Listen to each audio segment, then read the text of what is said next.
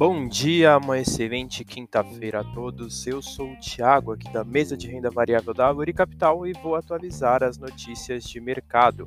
Mercado internacional, fechamento de ontem, o S&P 500 teve uma queda de 0,56%, o DXY também caiu 0,39% e os Treasuries tiveram queda de 0,15%.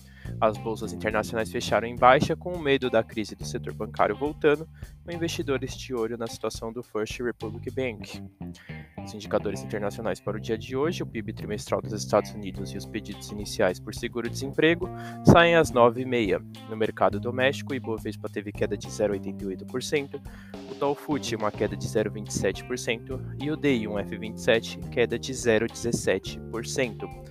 A bolsa doméstica fechou em baixa, acompanhando o cenário global e atento à situação em Brasília, com foco no arcabouço fiscal e nas CPIs que devem ser instauradas. Os indicadores para o dia de hoje, o índice de evolução de emprego do CAGED sai às 14 horas. No radar doméstico, manter atenção às notícias do setor bancário global e com as movimentações em Brasília. Essas foram as notícias de hoje e desejo a todos ótimos negócios.